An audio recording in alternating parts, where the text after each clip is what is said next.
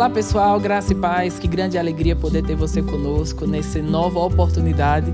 Né? Estamos com uma novidade que é o programa Farol Doutrinário, que tem como objetivo fortalecer as nossas crenças e os valores que carregamos como Ministério Verbo da Vida. E é uma grande alegria poder ter você conosco nessa oportunidade. Que alegria ter você nesse momento junto conosco.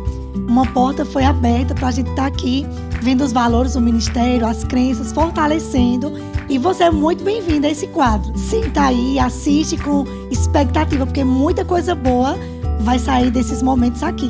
E a gente não podia ter uma melhor oportunidade né, nesse início dessa nova fase em ter conosco o nosso querido apóstolo Guto. Ele que vai ser o, o, primeiro né, a participar conosco dessa primeira edição do programa Farol Doutrinário. E apóstolo Guto, muito obrigado por aceitar o convite e por estar conosco nessa oportunidade. Amém. Obrigado, Fernando, Miriam e também a você que está assistindo esse vídeo. Né? Eu acredito que você vai ser ricamente abençoado. O desejo do nosso coração é sempre fazer com que a graça, a unção, a doutrina do Senhor, a sã doutrina entre no seu coração e você afine de alguma forma a visão que Deus tem para a sua vida. Você crescendo, a gente cresce também, e é esse o desejo, o intuito dos trabalhos aqui do ministério e desse programa Farol Doutrinário. É isso tudo é para você. Pronto, então vamos lá, vamos começar as perguntas.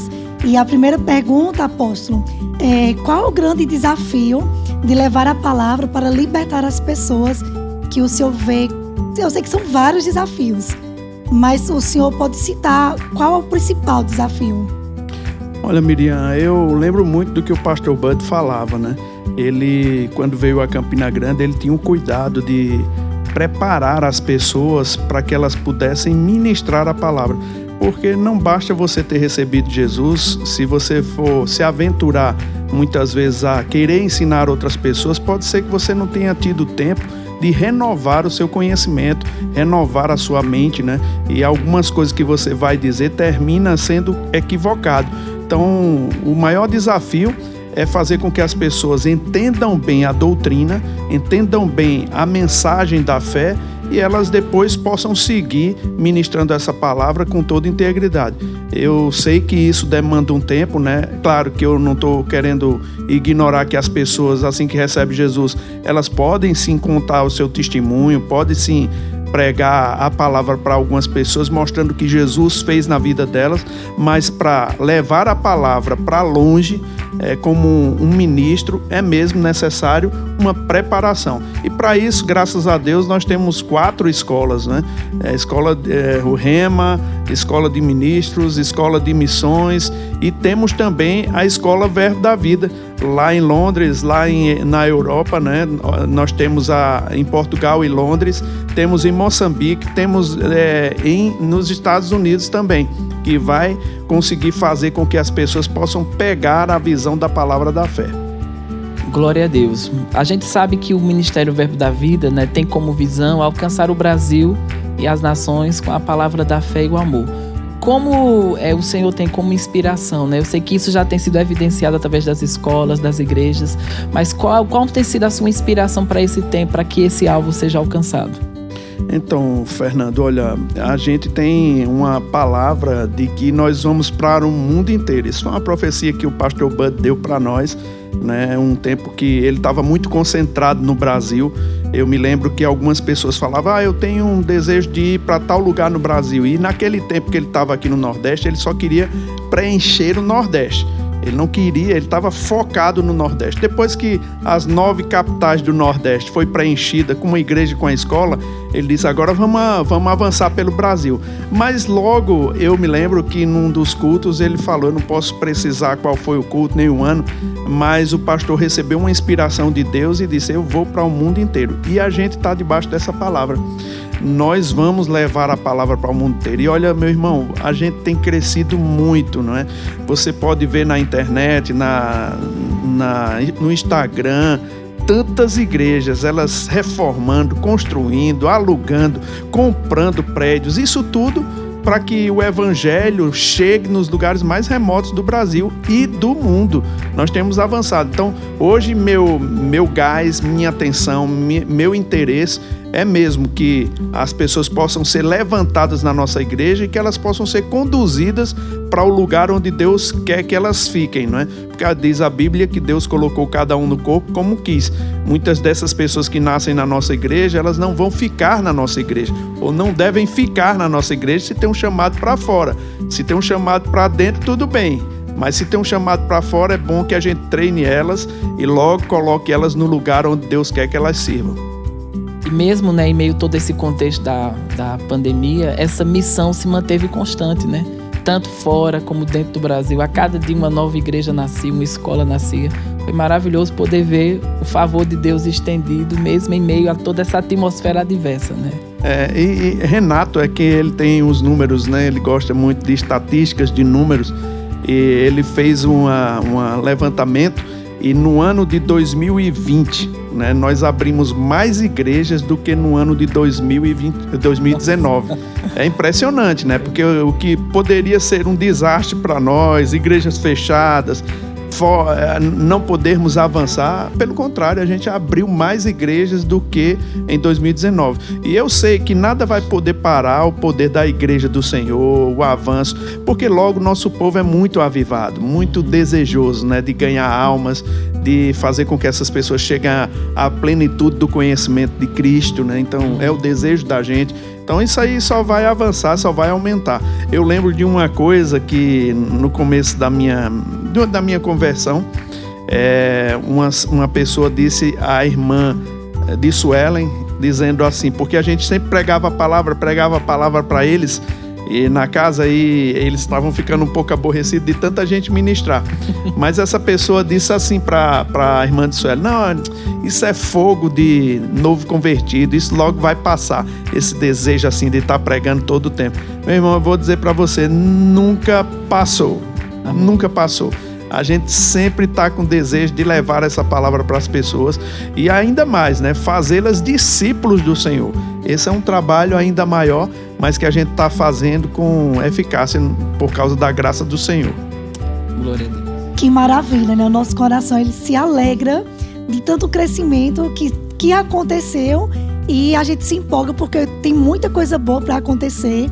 Temos um futuro maravilhoso esperando, tem obras nascendo, crescendo e tem muito avanço nos aguardando.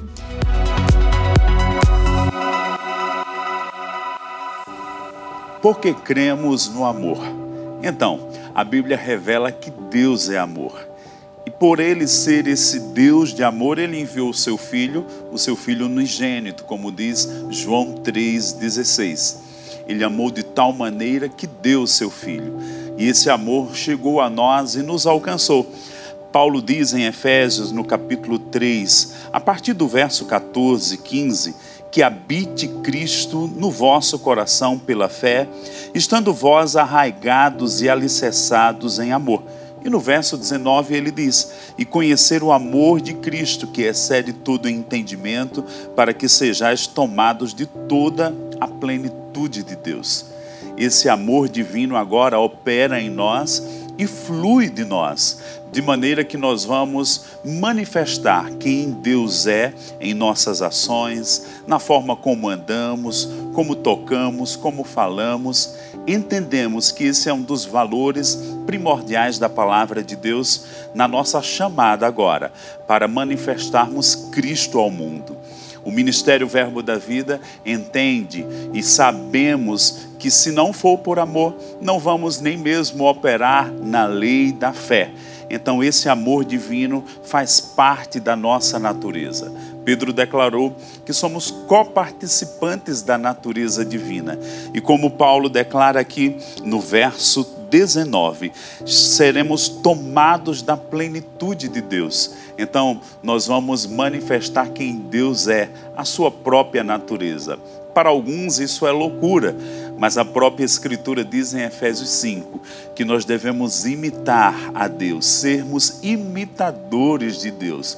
Então é possível andar nesse amor divino, nesse amor incondicional, nesse amor que lá no livro de João diz que cobre uma multidão de pecados. Até porque foi esse amor que nos alcançou. E agora nós somos chamados a manifestá-lo, tanto uns com os outros no corpo de Cristo, como também aqueles que ainda não o conhecem. Nossa, que maravilhoso, né?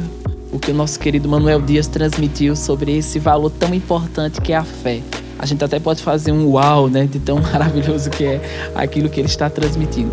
E dentro, né, apóstolo Guto, dessa esfera de crescimento que nossas igrejas e nossas escolas estão vivenciando, a gente sabe, né, que havia um cuidado no pastor Bud de que esse crescimento, né, de que o crescimento houvesse, mas que os fundamentos fossem mantidos, né, a integridade daquilo que nós cremos não se perdesse, não se diluísse com o crescimento. O que é que o senhor tem como conselho para que esses valores sejam mantidos, né, mesmo diante dessa esfera de crescimento? Então, Fernando, eu, eu penso o seguinte, né, que aquilo que o pastor Bud nos ensinou é, sobre a palavra, ele encarnou, né? Ele faz parte da gente hoje. O grande desafio da gente no Ministério Verbo da Vida é manter essa pegada, é duplicar aquilo que nós temos recebido da parte do Senhor através desse casal que abençoou essa geração inteira no Brasil, né? Eu penso, né? Eu estava falando hoje pela manhã com um grupo de pastores aqui. Eu estava falando para eles que muitas pessoas poderiam questionar a forma do pastor Bud ser, a personalidade dele, a, a doutrina que ele cria, mas a, a integridade e disciplina dele ninguém poderia questionar.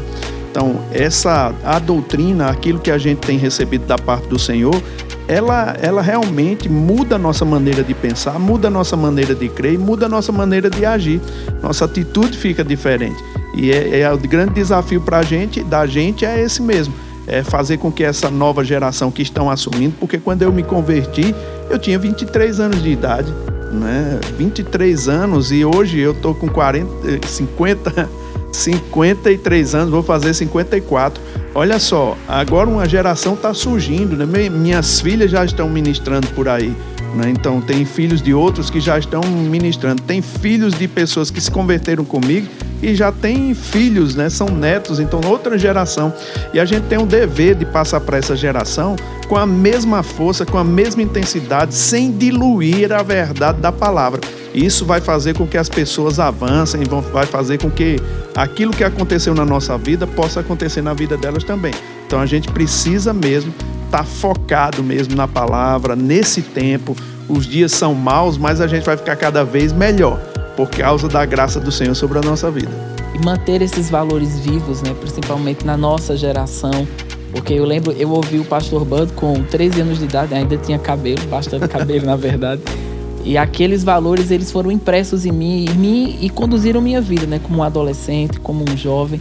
Então, às vezes as pessoas podem achar que a fé é algo destinado somente a, a velho, né? Ou para conseguir um carro, mas a fé é um estilo de vida e é isso que o pastor Band expressava, né? Exatamente. E Fernanda, essa que você falou, né? A fé não é simplesmente um poder que faz com que você receba da parte de Deus alguma coisa que você está necessitando. Não. A fé é um estilo de vida. Eu vivo pela fé, eu falo pela fé, eu me comporto pela fé, uhum. né? É um estilo de vida. E quando a gente entende isso, rapaz, a vida fica diferente. Eu não vou fazer força, sabe, irmão? Eu não preciso é, é, fazer força para andar pela fé. Eu vivo, eu respiro, eu falo, eu ando pela fé. Essa é a, a mensagem que a gente tem da parte do Senhor. Viver uma vida de fé, viver uma vida tranquila, a despeito de qualquer circunstância que a gente tenha, esteja passando. A gente tem uma segurança eterna, eterna, irmãos. Isso é um valor que a gente tem no ministério, conforme o Maneco falou. Que maravilha! E eu sei que existem uma, algumas perguntas que as pessoas sempre pensam e eu queria fazer agora para o senhor. Quando existe um ensino equivocado, qual é a melhor forma de trazer a correção? Como é que é feita? Porque eu sei que isso pode ser uma pergunta que você sempre pensou. E agora é a melhor oportunidade de ouvir o nosso apóstolo para trazer um esclarecimento sobre essa parte de correção, sobre alinhamento, a primeira coisa que eu sempre falo, Miriam, assim, para todo ministro, todo pregador, todo professor da Bíblia, é que ele deve ser uma pessoa humilde. Primeiro, ele deve saber que não sabe tudo sobre Deus. Ele não vai conhecer toda a palavra num sentido assim de bater no peito e dizer eu sei tudo, estou fechado. é, essa questão ninguém pode me, me tirar daqui. Eu sei que existem convicções que a gente adquire que a gente não tira a, assim, não arreda do pé, né? Mas existem coisas, irmãos, que você pode escutar outras pessoas. Então, o primeiro passo, seja humilde, né? Seja uma pessoa humilde para poder escutar o outro, ver um contraponto, né? O que fez com que esse ministério crescesse foi ter uma linha doutrinária.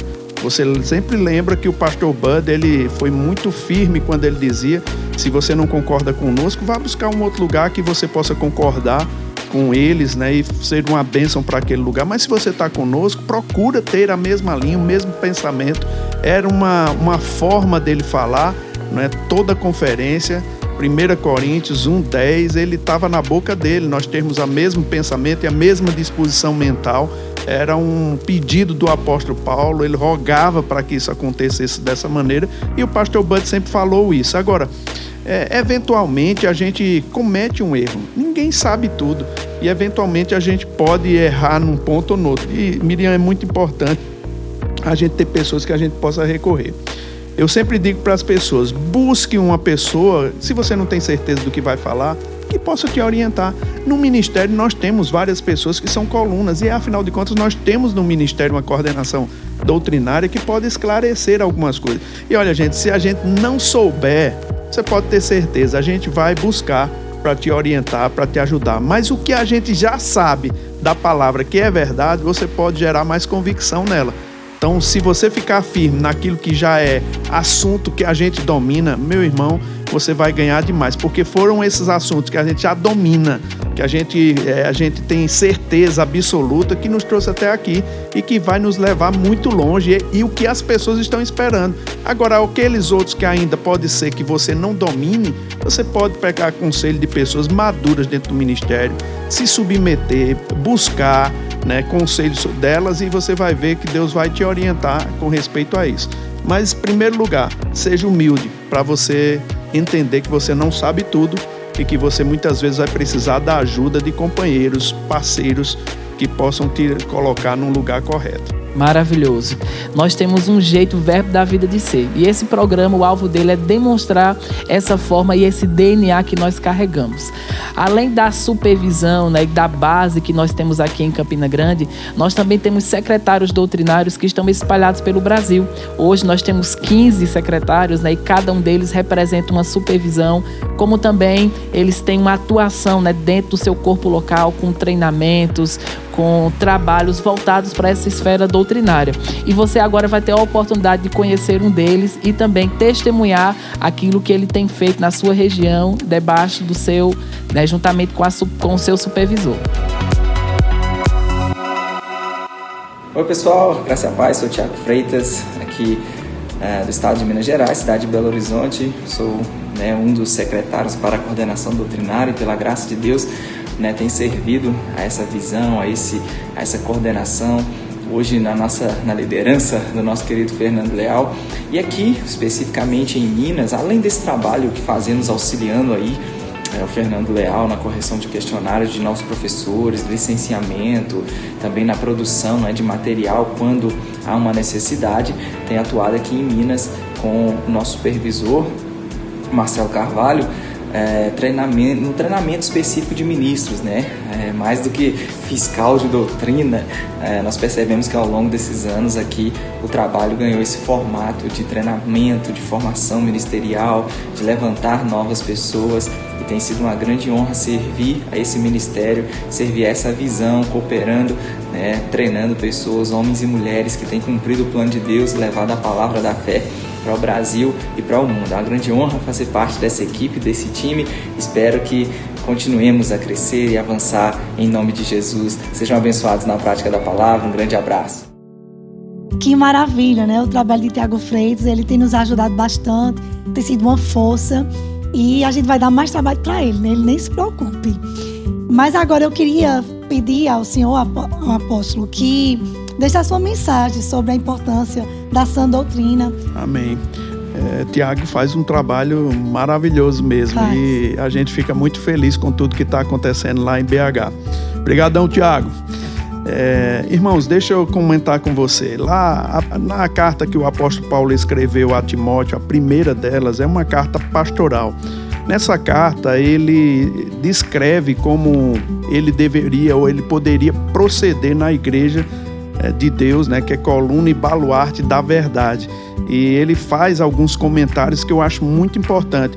Desde o capítulo 3 até o final do capítulo 4, é, são é, palavras poderosas para a vida do, do Timóteo, né? Que ele poderia fazer com que a igreja crescesse e ele também. Chegando nesse último versículo do capítulo 4, é bem interessante o que ele diz. Ele diz assim: tem cuidado de ti mesmo e da doutrina. Continua nesses deveres, porque fazendo assim salvarás tanto a ti mesmo como aos teus ouvintes. Eu quero falar aqui sobre a importância da sã doutrina. E essa recomendação do apóstolo Paulo é que Timóteo tivesse cuidado dele mesmo e da doutrina, porque se ele fizesse assim, ele salvará, salvaria ele mesmo e os ouvintes dele. Eu, eu sei que você sabe, a maioria de vocês que estão nos ouvindo nessa noite, nesse dia, nessa manhã, é, você sabe que quando a gente vai no avião, existe o procedimento que a aeromoça passa para a gente no caso de emergência. Por, por exemplo, no caso de descompress, descompressão da cabine. Ele, ela diz que uma máscara cairá e a gente deve ajustar essa máscara primeiro em nós e depois na pessoa que está ao lado, que sejam crianças ou pessoas que tenham alguma dificuldade. A recomendação é bem clara, para que a gente faça primeiro na gente e depois nos outros, nessas pessoas que tenham dificuldade. Por que essa recomendação vem para você fazer primeiro para você que está numa condição melhor e mais saudável? É porque se você desfalecer com falta de ar, você não vai poder ajudar aquela pessoa que não tem estrutura não tem capacidade de resolver colocar a máscara sozinha. Então, você se desfalecendo por falta de ar, você também vai fazer uma outra pessoa perecer. Sabe, queridos, essa advertência do apóstolo Paulo soa como esse cuidado num avião. Você precisa ter cuidado em você e cuidado na doutrina, porque assim você vai ter cuidado também com as outras pessoas, porque de fato você é o responsável pela saúde espiritual do seu próximo né? A saúde espiritual, a saúde é, de uma pessoa espiritualmente falando, depende daquilo que ele tem como doutrina. Eu lembro muito de uma, de uma é, história que eu sempre conto para falar da, da importância da gente entender bem a palavra para poder falar bem sobre ela. É, conto uma história de um homem que era oftalmologista que fazia cirurgias complicadas nos olhos todas as manhãs. E ele gostava de dar festas na sua casa e geralmente quando ele dava as festas, quando estava no auge da festa, por volta das 10 horas da noite, ele se recolhia para dormir e as pessoas tinham que sair da casa dele porque ele era o anfitrião, não tinha como ficar na casa sem que ele estivesse presente na festa. Então as pessoas ficavam um pouco chateadas, no, no auge da festa ele sai e perguntaram para ele por que que no auge da festa, no melhor da festa, ele ia embora dormir e deixava os convidados lá. Ele disse: "Olha, é porque de manhã cedo eu tenho cirurgias complicadas nos olhos das pessoas. E se eu não dormir tantas horas de sono durante a noite, pela manhã cedo eu posso ficar com a minha musculatura trêmula e danificar a visão de uma pessoa para o resto da vida." Sabe, queridos, eu acho que isso é muito forte e, e mostra a responsabilidade que a gente tem. Para Deus, nós somos como oftalmologistas espirituais. Nós corrigimos a visão que o povo tem de Deus. Se a nossa visão é errada, se aquilo que a gente está fazendo é contrário ao que a palavra de Deus diz, nós podemos danificar a visão que elas vão ter de Deus para sempre elas vão ter errado. E sabe que tem muita gente aí não usufruindo do melhor de Deus porque tem compreendido errado a palavra de Deus. É, é, é fácil a gente ler na Bíblia, né? Quando Jesus diz que errais não conhecendo as Escrituras nem o poder de Deus. As pessoas erram mesmo por não ter conhecimento das Escrituras, elas padecem por não conhecer as Escrituras. Vários versículos na Bíblia falam sobre isso. Mas, queridos, é importante para a gente que se, se comissionou, né? Deus comissionou para estar tá ministrando a palavra que a gente tenha o conhecimento revelado dela, para que a gente possa passar para outros. E olha que a Bíblia diz que sobre nós que ensinamos, sobre nós que pregamos, haverá de ter o maior rigor. na, na, no julgamento. Então, é por isso que eu acredito que você deve ser uma pessoa zelosa pelo estudo, zelosa pelo que vai ensinar. E tem mais, sabe, irmãos? No tempo que a gente começou o Ministério Verbo da Vida, na verdade, aqui a igreja em Campina Grande, a gente não tinha muito material que a gente pudesse é, se debruçar no estudo. Hoje, existe uma fartura de material. Sabe, queridos, você que é alumni, você tem mais de 16 mil horas aula é, disponível para você no site da Alumni, na, na, na Associação Alumni. Para você que é professor também. Você tem um material vasto de várias conferências lá e você pode pegar e reciclar, escutar novamente, pegar novamente uma ministração, anotar novamente as coisas que te trouxe esperança naquele tempo. Você não tem desculpa. Naquele tempo, quando a gente vivia aqui em Campina Grande, não havia material. Hoje a nossa editora, irmãos, tem mais de 100 títulos. Tem mais títulos de livro do que você consegue ler. Né? A gente está lançando todo o tempo para te auxiliar, para te ajudar, para te preparar para fazer coisas maiores. Então, é mesmo necessário ter uma saúde espiritual, uma doutrina sã.